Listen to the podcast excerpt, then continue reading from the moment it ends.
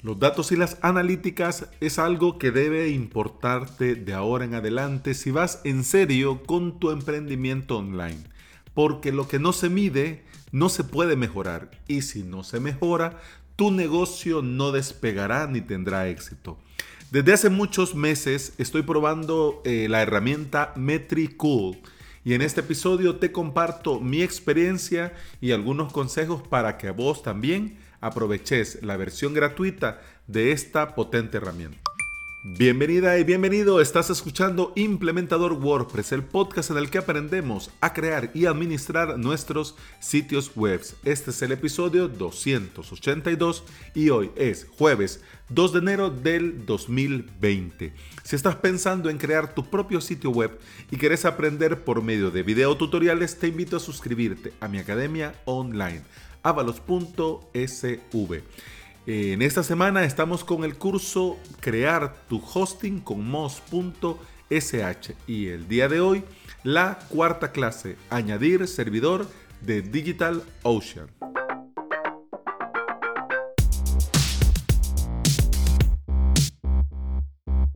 Metricool es una herramienta excelente que te permite comenzar completamente gratis a analizar y gestionar tu presencia online.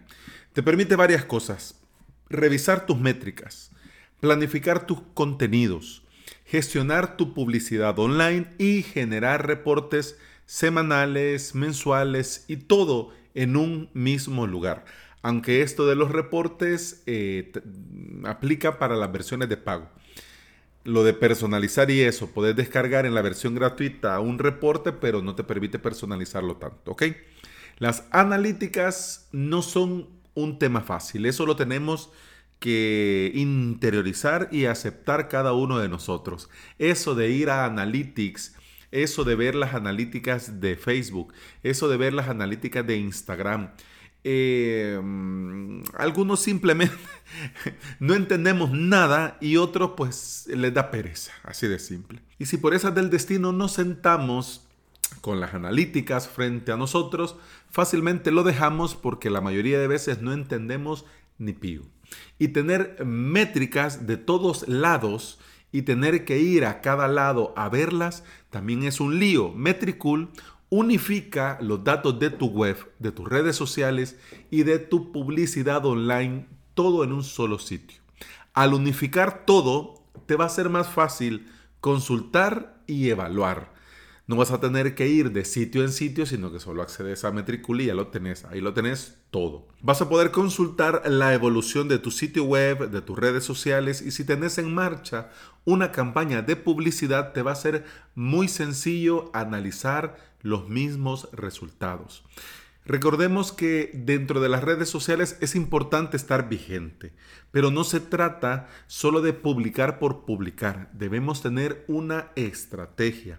Hay servicios para programar eh, los posteos en las redes sociales estilo HotSuite y Buffer, pero dentro de Metricool tenés la opción de poder programar tu contenido en un mismo sitio, todo.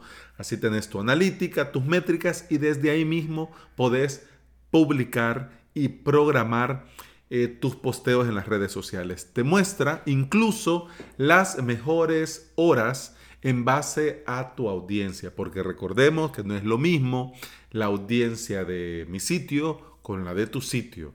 Tenemos públicos diferentes, en lugares del mundo diferentes, con intereses diferentes, así que puede ser que a mis usuarios y a los tuyos les interese WordPress, pero puede no tener nada que ver tu audiencia con la mía.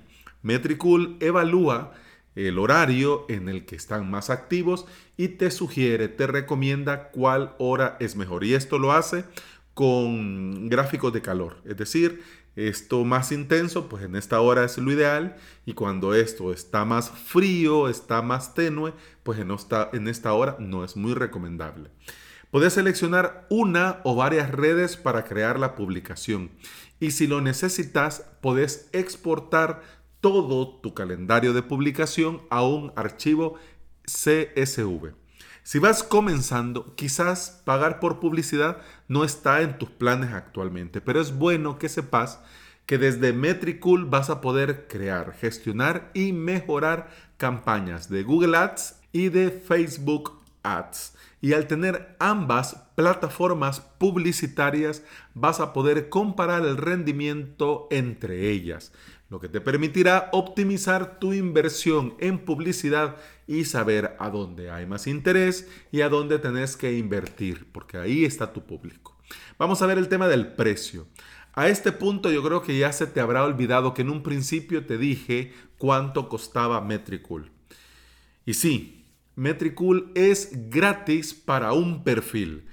Pero, ¿cómo que un perfil? ¿Un perfil social? ¿Cómo? Ahora te explico, no te preocupes. Metricool entiende como perfil aquello que te sirve para gestionar una marca completa y puedes conectar una cuenta de cada red social. Es decir, en un perfil puedes tener una cuenta de Instagram vinculada, una de Facebook, una de Twitter, una de LinkedIn, pero LinkedIn, ojo cuidado, una de página de empresa, una de perfil y una de página, así normal. También puedes eh, conectar tu web blog, tu web, es decir, tu sitio web o tu blog, Facebook Ads, Google Ads y Google My Business. Todo esto en una cuenta, en un perfil, ¿ok?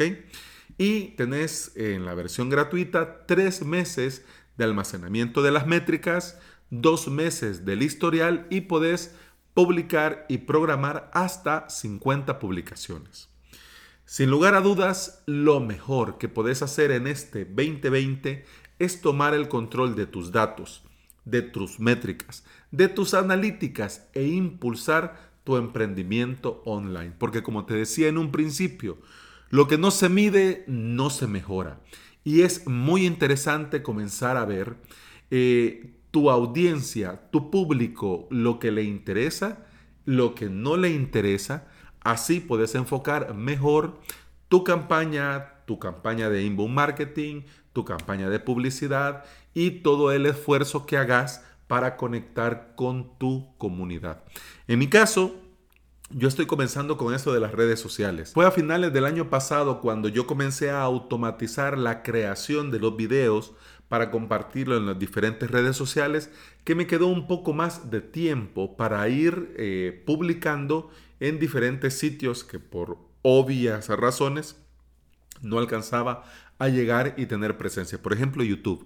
En YouTube publicaba eh, mi podcast a manera de video, pero me tardaba y algunas veces no me alcanzaba el tiempo del día a día para poder crear este video, subirlo, eh, copiar y pegar el texto, crear la imagen miniatura, publicarlo, etc. Yo sé que no es algo complejo, pero bueno, vamos, en el trajín del día a día habían cosas más urgentes y al final, como siempre lo iba dejando, pues simplemente no publicaba. En Facebook eh, compartía eh, el episodio del podcast, pero como texto y la imagen. Eh, no había interacciones, bueno, el alcance era muy poco. Pero por ejemplo, para que te hagas una idea con el caso de YouTube y Facebook, ahora automáticamente del podcast con la herramienta Reporpuse, como se diga. Vos sabés que my English is not very good looking y eso que estamos en año nuevo. Pero bueno, te decía, eh, con esta herramienta eh, se crea automáticamente el ah, video, a partir del audio se crea el video y se autopublica automáticamente también en Facebook y en YouTube. Es decir, que yo publico el podcast y una vez que se publica el episodio, automáticamente esta herramienta toma el audio y lo convierte en video y lo publica en estas redes, para que te hagas una idea. Ahora ha habido más interacción. Ha habido más interacción, las ah, reproducciones van subiendo. Al principio, los primeros videos que publiqué usando este método en YouTube y en Facebook tenían una reproducción, dos reproducciones, pero con el paso de los días eh, las reproducciones van subiendo. Esto, esta herramienta también me ha ayudado eh, con la miniatura. Por ejemplo, en Twitter, yo antes lo que hacía en Twitter era publicar la misma imagen miniatura, la imagen destacada, perdón, esta imagen destacada con el texto del extracto del episodio y esto publicaba en las redes. Ahora Reporpuse no me lo hace automáticamente, pero sí me crea el video. no me lo publica automáticamente, pero sí a partir del episodio me crea un video que yo puedo desde la misma herramienta darle publicar y ya se publica. Entonces, digamos, es cierto que hay que hacer unos pasos ah, manuales, pero la mayor parte del trabajo lo hace esta herramienta. De igual manera, Instagram me crea el video vertical a partir del audio, el episodio completo, con la única excepción que tiene que durar 15 minutos como máximo, porque en Instagram no te deja poner más de 15 minutos. Entonces, eh, si me paso, lo que hago es recortarlo y se publica en Instagram TV. Sorpresa, sí, que las reproducciones en Instagram TV van también subiendo. No, no son miles de reproducciones, pero sí son más de 10 reproducciones. Eh, los primeros episodios que fui subiendo al principio, una, dos reproducciones. Hubo un episodio que no tuvo ninguna reproducción, pero ahora ya estamos llegando casi a, los, a las 30 reproducciones por episodio. Entonces, ¿por qué te comento esto? Porque yo estoy en esta fase de probar.